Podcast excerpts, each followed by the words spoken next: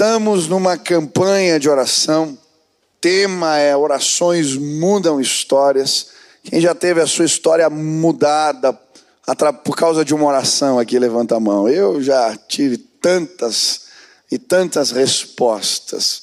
Hoje, de maneira especial, quando cheguei aqui, no culto ainda das nove, fiquei um tempo no carro ali orando e Deus me fez lembrar de várias orações respondidas. Quando entrei, estava tocando a música Segura na Mão de Deus. E eu lembrei que foi num dia quando eu estava num tempo muito especial, clamando por uma resposta, que eu entrei no salão de culto e estava tocando essa música. Depois, ouvi o testemunho do Orlandinho e da Elô, como eu orei pelo Orlandinho, como nós oramos. Ali nas lives, seis horas, a gente orava todo dia, a situação era muito difícil e Deus fez, Ele responde orações, aleluia. Depois teve o batismo. Primeiro batismo hoje, no culto da manhã, das nove, foi fruto, um irmão que é fruto do Levanta, do projeto com empresários. E eu lembrei o dia que eu estava orando, lá em casa, porque muitos empresários pequenos, médios, estavam quebrando e vinham pedir ajuda, e eu estava orando, e Deus deu a visão do projeto Levanta e vê alguém se batizando hoje aqui, Deus responde orações. Eu creio, a oração pode mudar a tua história, pode mudar a minha história. Quando clamamos, a bênção de Deus vem, ela chega, ela se revela a nós. E hoje eu queria falar sobre oração e plenitude. Oração e plenitude. Nós Estamos preparando os novos diáconos da igreja. Estou vendo o tio Almir aqui. E faz algumas semanas que temos feito concílios, preparando as novas lideranças. E quando eu estava meditando nesse texto, essa semana que passou, Deus falou muito comigo, trouxe algo novo que eu queria dividir, dividir em parte com os diáconos, queria continuar hoje compartilhando com a igreja. Por isso, se você trouxe a sua Bíblia, Atos 6.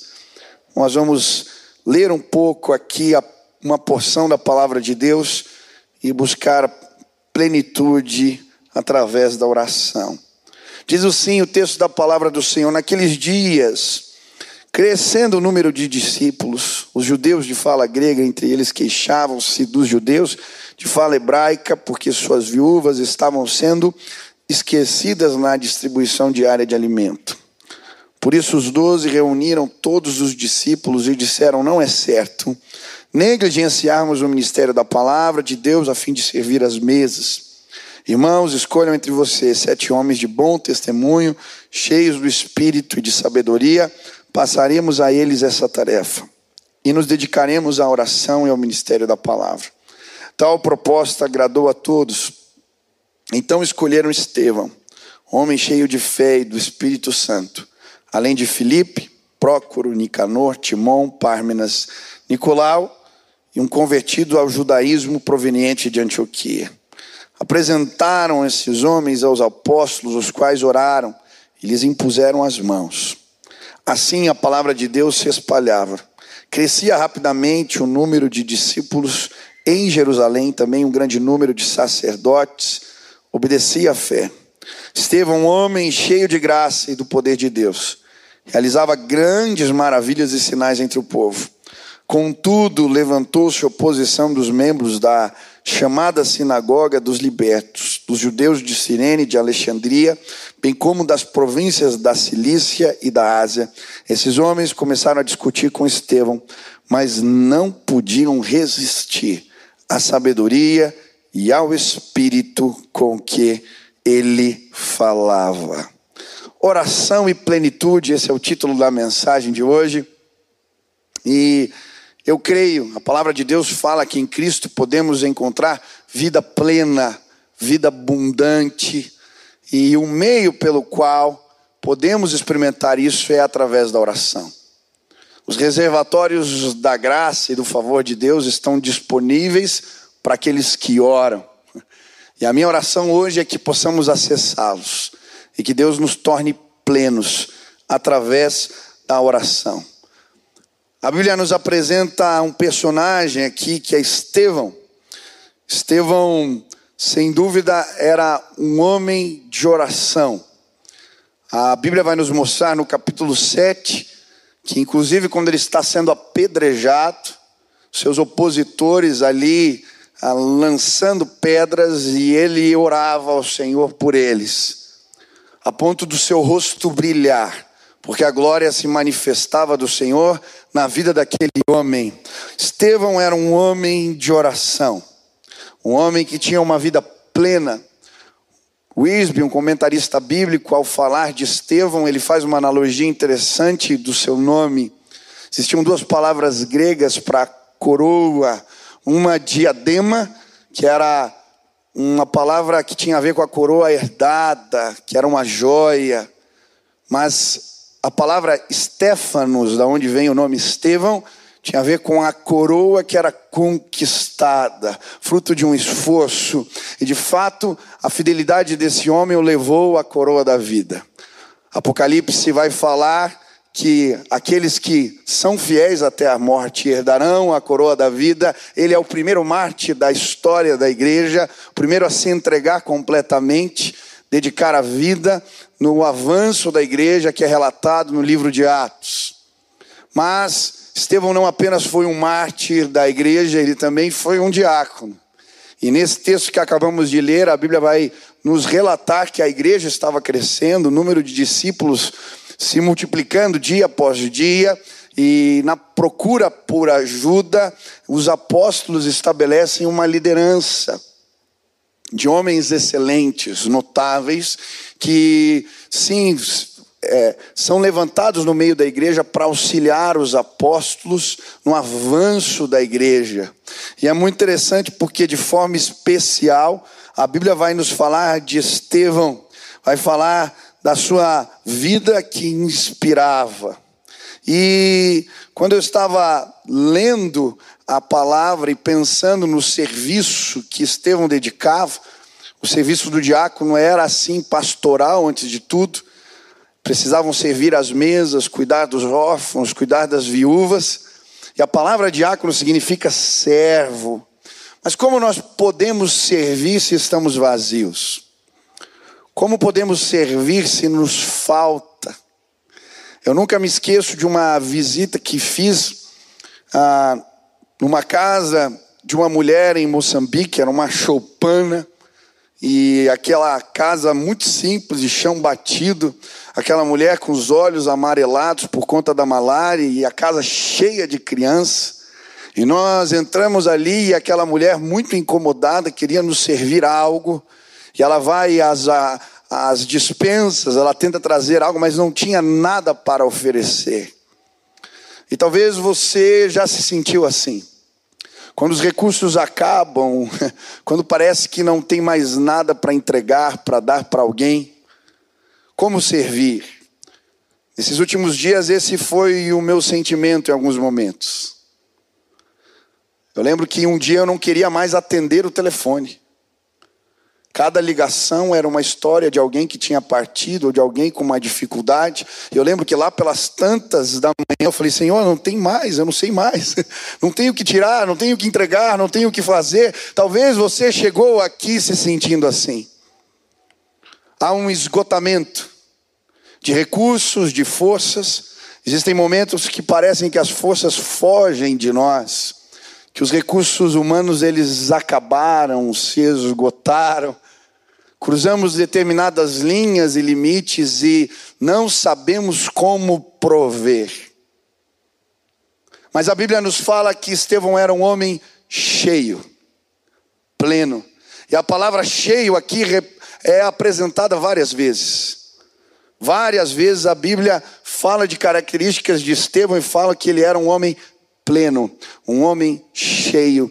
E hoje eu vim a esta casa procurando junto com você plenitude em Deus. Hoje, em nome de Jesus, eu vim dizer para você que talvez chegou aqui vazio, esgotado dos seus recursos humanos, há uma provisão que vem do trono de Deus que pode te abastecer completamente. As dispensas do Senhor são fartas. Os reservatórios do Senhor sempre, sempre estão cheios. Como Jesus disse a respeito da ação do Espírito em nós, ele é fonte de águas vivas. Eu creio do seu interior, neste tempo, fluirão rios de águas vivas. Hoje nós estamos na presença de Deus e viemos buscar as dispensas, a provisão do alto, os recursos da graça que podem nos saciar em tempos como este. Hoje eu queria, em nome de Jesus, te desafiar, através da oração, a procurar plenitude em Deus. Quantos querem ser plenos aqui, cheios? Quantos querem ser abastecidos hoje pela presença maravilhosa do Senhor? Amém? Amém. Hoje eu queria entender que a Bíblia fala, e ela fala de cinco plenitudes nesse texto que podemos encontrar na vida de Estevão, que podemos procurar através da oração. Versículo 5 diz: Então escolheram Estevão, homem cheio do Espírito Santo. A primeira plenitude que podemos encontrar em Deus é a plenitude do Espírito. Você pode ser cheio do Espírito Santo. Estevão era um homem cheio de Deus, cheio da presença de Deus, cheio do Espírito do Senhor. Não tem como servirmos as mesas, ou servirmos as pessoas, ou realizarmos a obra de Deus sem Deus. É por isso que a palavra de Deus vai dizer: Não vos embriagueis com vinho, mas enchei-vos do Espírito Santo. A Bíblia nos exorta em vários textos da palavra a buscarmos a plenitude do Espírito.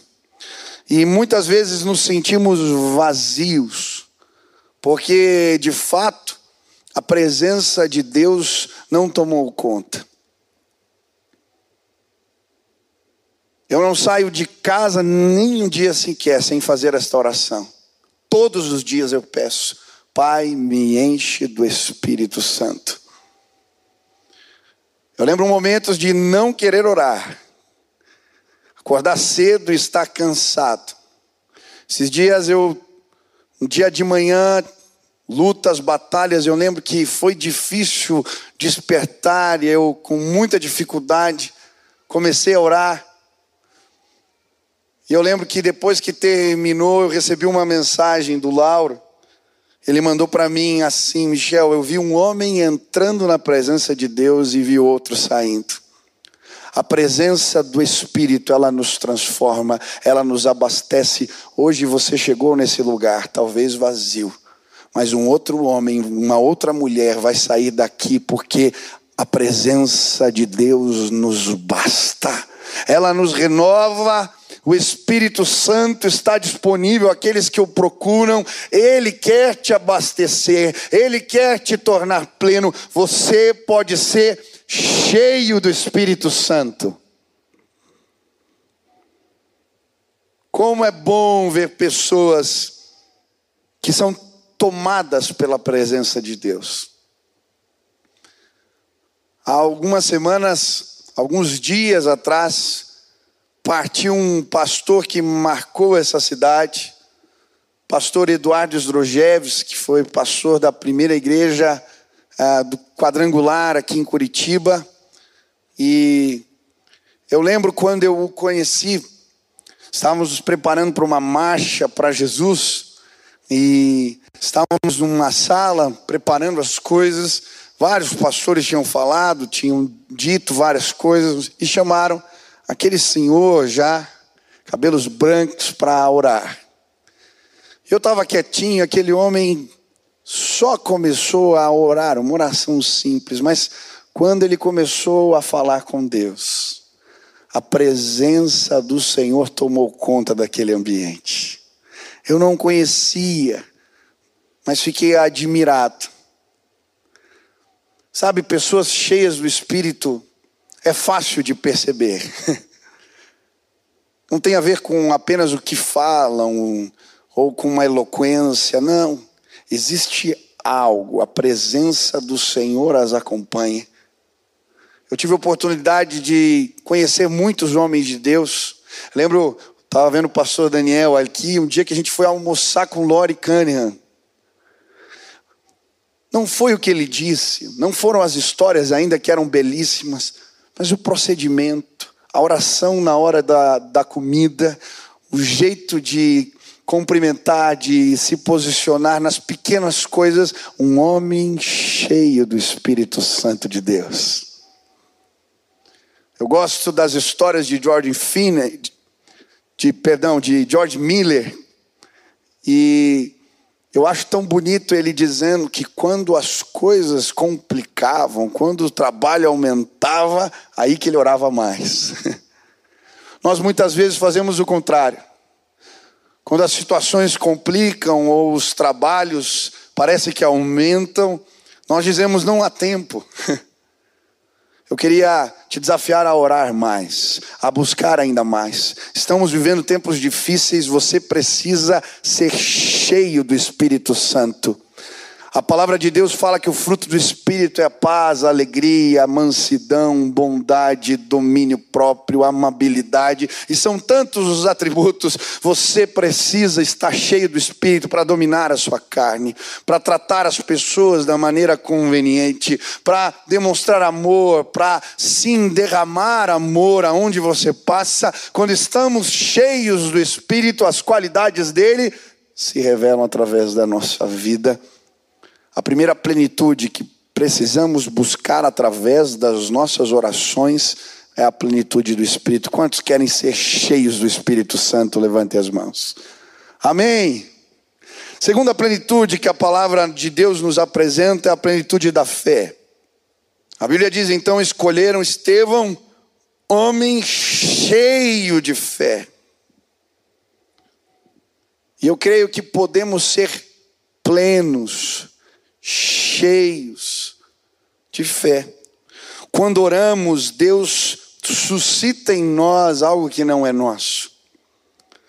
E eu creio que a missão de cada um que está aqui, como ministros do Evangelho, como homens e mulheres de Deus, é, num tempo como esse, levantar pessoas.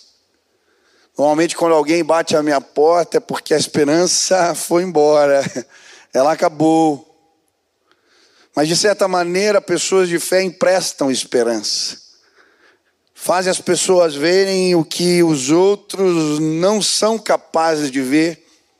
Quando oramos, Deus nos revela, o Deus das montanhas, o El Shaddai, nos dá uma visão privilegiada das situações da vida. Ele nos faz enxergar. Eu gosto da história de Eliseu, quando os exércitos da Síria chegam para buscá-lo, e o seu servo acorda cedo e vai trazer a notícia: olha, existe um exército, homens bem armados que vieram te procurar. Aquele homem, Eliseu, fala para aquele moço: ah, Deus está trabalhando. E aí ele faz uma oração: Pai, abre os olhos desse moço para que ele possa enxergar e ver. As miríades de anjos, sabe, não somos capazes muitas vezes de enxergar o que Deus está fazendo, mas Deus quer levantar num tempo como esses homens e mulheres cheios de fé, que são capazes de enxergar o que as pessoas não estão vendo. Sabe, eu gosto da história de Agar. Quando ela sai no momento de, de desespero, foi mandada embora da sua casa, coloca o filho a, um, a uma distância de uma flecha, porque não quero ver morrendo. E ela vai para um lugar chorar, e ali a Bíblia diz que Deus ouve o clamor daquela mulher, ouve o choro da criança. E naquele momento o Senhor a faz ver o que ela não é capaz de ver. Ela vê uma fonte que está logo adiante. Sabe quando oramos, quando o Senhor derrama fé no nosso coração, a nossa vista, a nossa visão, ela é liberada pelo poder de Deus. Você já conheceu pessoas que oram, que são cheias de fé? Como Deus usava minha mãe nesse sentido na minha vida. Eu lembro das primeiras aquisições, os primeiros endividamentos. Você vai comprar um apartamento, um carro, ela estava lá. Não, vai dar tudo certo. Eu já orei. Pode ir, filho. Vai, Deus. É... E assim foi. Aí eu era adolescente, quando eu decidi pelo ministério, ela trazia lá os documentários do Billy Graham e colocava para eu assistir. Deus vai fazer coisas na sua vida. e ela orava, e ela me impulsionava, e ela enxergava coisas que eu não era capaz de ver. Como é bom andar com pessoas assim. Quando o povo chega diante da terra prometida, os espias que entram na terra não são capazes de ver eles enxergam as muralhas, os exércitos, eles enxergam as barreiras, os gigantes. Mas Josué e Caleb, eles são capazes de enxergar além.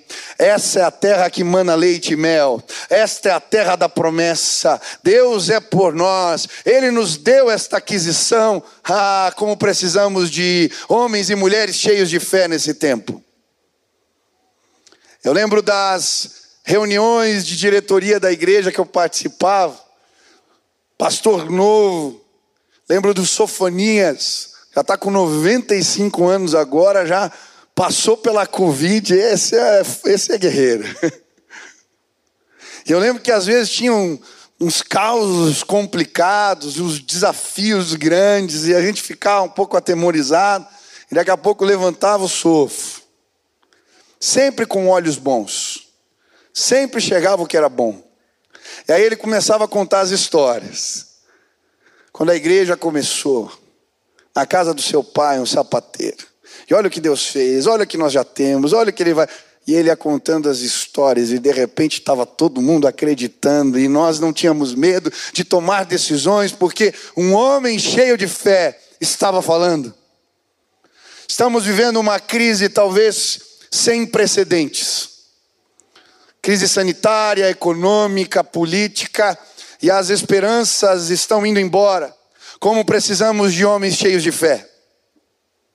Estamos sendo agredidos, aviltados nos nossos valores. A pressão vem de tudo que é forma e tipo. Mas precisamos que a igreja se levante. Onde estiver um homem de fé e uma mulher de fé, a visão do Senhor será liberada. Esta terra é uma terra abençoada por Deus. Esta terra é terra que mana leite e mel. Nós vamos nos levantar. A igreja vai participar de uma grande colheita. Eu já subi a montanha. Eu queria te levar a este lugar de oração, onde podemos, no meio da crise, declarar: o favor de Deus será liberado sobre nós. Deus está preparando todas as coisas. Se levantem em nome de Jesus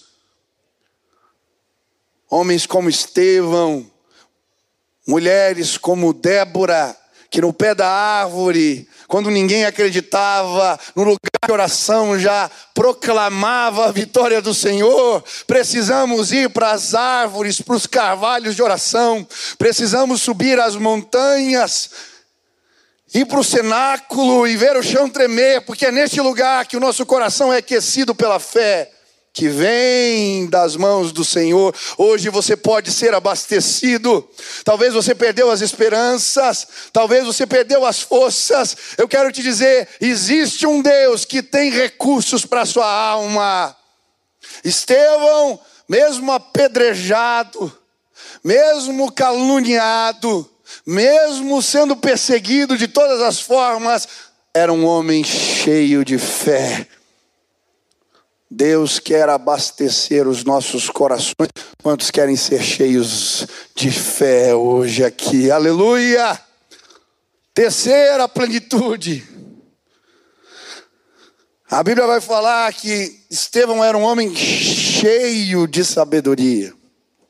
O versículo 10, inclusive, diz: Mas não podiam resistir à sabedoria e ao espírito com que ele falava.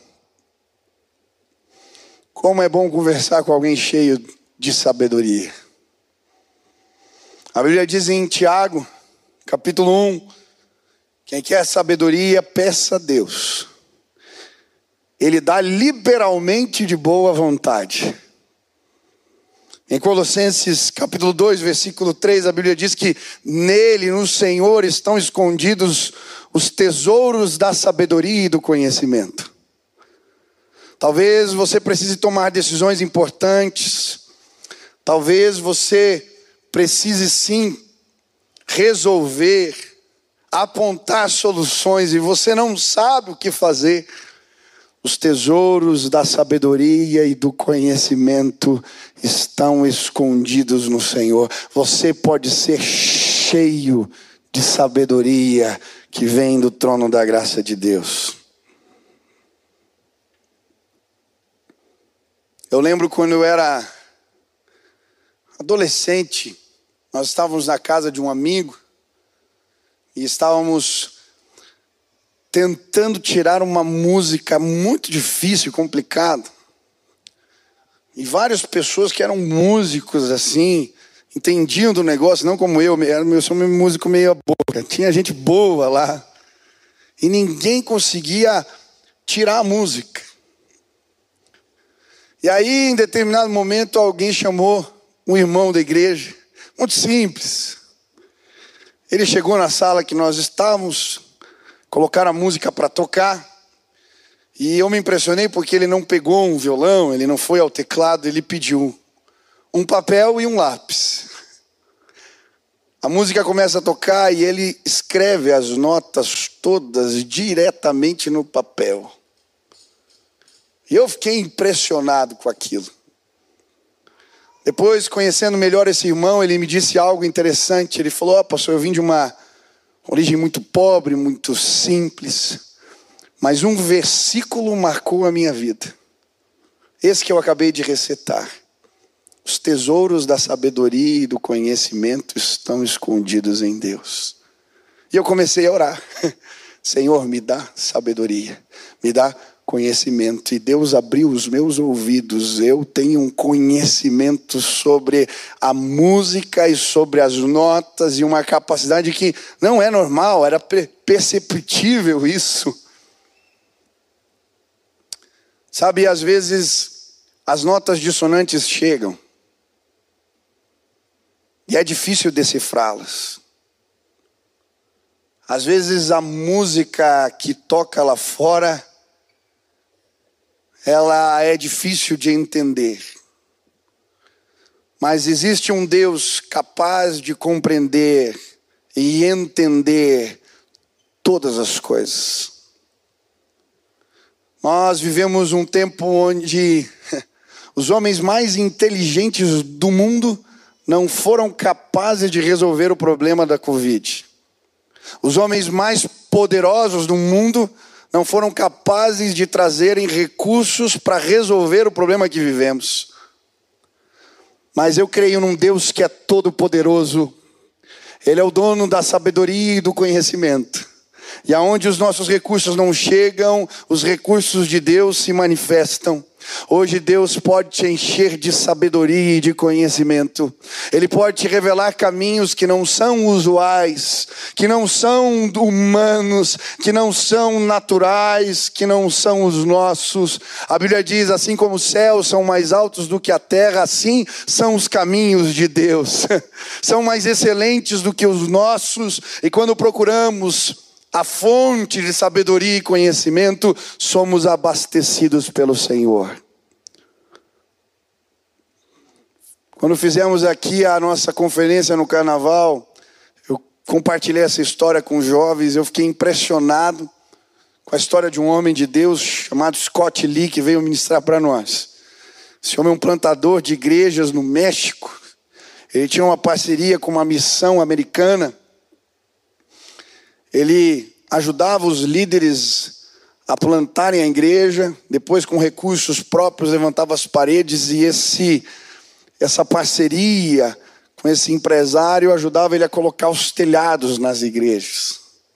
E veio a crise econômica em 2008, e esse empresário que eu ajudava disse que não poderia mais ajudá-lo. E como continuar? O que fazer? E ele vai orar, pedir sabedoria a Deus. E Deus manda ele comprar um cachorro. E eu lembro quando ele contou isso, como é que é? Precisa de recursos, Deus mandou ele comprar um cachorro. Deus mostrou até o nome do cachorro, era Gatilho Silencioso. Ele pega o telefone, liga para a loja, fala: Olha, vocês têm um cachorro assim, diz as características, o nome Gatilho Silencioso. A dona da loja fala: Mas quem te falou? Esse cachorro não está no site, não está disponível à venda. Como é que você soube? Deus me mostrou que eu devia comprar um cachorro. Resumindo a história, esse homem compra o cachorro. Um dia ele está andando, passeando com o cachorro, se perguntando: Deus, mas como é que eu vou pôr telhado nas igrejas? Um espanhol vem, pergunta do cachorro, se admira, convida ele a levar um cachorro no concurso e aquele cachorro começa a ganhar concurso atrás de concurso, e dentro da sua aptidão ele se transforma no campeão mundial daquela categoria. Ele dizendo que com os recursos que ele ganhou, os prêmios que ele ganhou, com o gatilho silencioso, ele pôs telhado em 67 igrejas, aleluia. O nosso Deus é poderoso. Os caminhos dele são diferentes dos nossos. Hoje eu vim dizer para você: você pode ser cheio de sabedoria que vem do trono da graça de Deus. Mas a palavra do Senhor também nos fala que, na presença de Deus, não existe apenas sabedoria, existe graça e poder. Versículo 8 diz: Estevão, homem cheio de graça e do poder de Deus, realizava grandes maravilhas e sinais entre o povo. E sabe, através das nossas orações podemos ser plenos, cheios de graça e do poder de Deus. Quando eu li esse texto, eu fiquei me perguntando, mas o que é ser cheio de graça? Lembrei até de Maria. O que isso representa? E a palavra graça aqui significa caris, dá origem aos carismas. Se você ler 1 Coríntios, a Bíblia fala dos dons do Espírito e dos carismas. Aquilo que é da parte de Deus, só Ele pode fazer e Ele comunica a nós. É um presente da Sua graça. E aí vem as manifestações do poder do Espírito que fluem através de nós, não porque merecemos, mas porque nosso Deus é gracioso. E onde ele encontra um coração humilde, disponível, ele compartilha os seus carismas. E por isso a Bíblia vai dizer que Estevão era um homem cheio dos carismas de Deus. Aonde ele andava, aonde ele passava, curas, sinais, milagres, prodígios aconteciam, porque este homem era cheio da graça e do poder de Deus.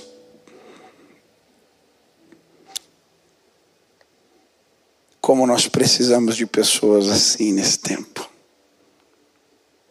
Como eu desejo que os carismas de Deus possam ser fonte de sustento, de ânimo, de renovo para a vida de tantos.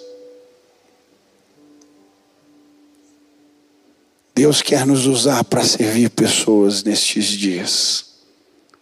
E eu creio, se o procurarmos através das nossas orações, Ele vai derramar graça e poder sobre nós.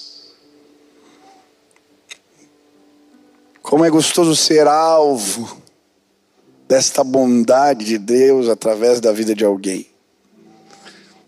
Eu lembro um dia que eu estava muito chateado em casa e estava triste. Algumas palavras que eu tinha recebido não me fizeram bem. E a verdade é que parece que às vezes as forças fogem da gente. A gente quer ajudar, quer fazer e parece que não há disposição. Era um domingo à noite, o culto tinha acabado, eu estava em casa. E eu recebo a ligação de um irmão cheio dos carismas de Deus. Pastor, eu queria muito orar por você, mas eu queria fazer isso pessoalmente. Eu posso ir na sua casa? Eu falei, meu irmão, a casa está um pouco bagunçada. Será que dá para ser outra oportunidade? Pastor, Deus me incomodou. Não precisa subir no apartamento, pode ser no portão, em casa. falei, então tá bom, meu irmão, vem. Desci, aquele irmão veio, chegou. Eu achei que ele já ia orar por mim e ir embora. Ele falou, pastor, dá para entrar no carro um pouco? falei, tá bom. Entrei no carro, ele pegou a estrada para Campo Largo. Eu falei, meu Deus, onde eu vim parar? Era uma oração, eu já estou indo para Campo Largo. De repente ele entra numa rua que não tinha nada e começa a ir para um lugar, buraco, sem luz elétrica, sem poste, sem nada. Eu falei, aonde que eu tô? Ele para o carro, falou, pastor, desce. Falei, vai me deixar aqui agora.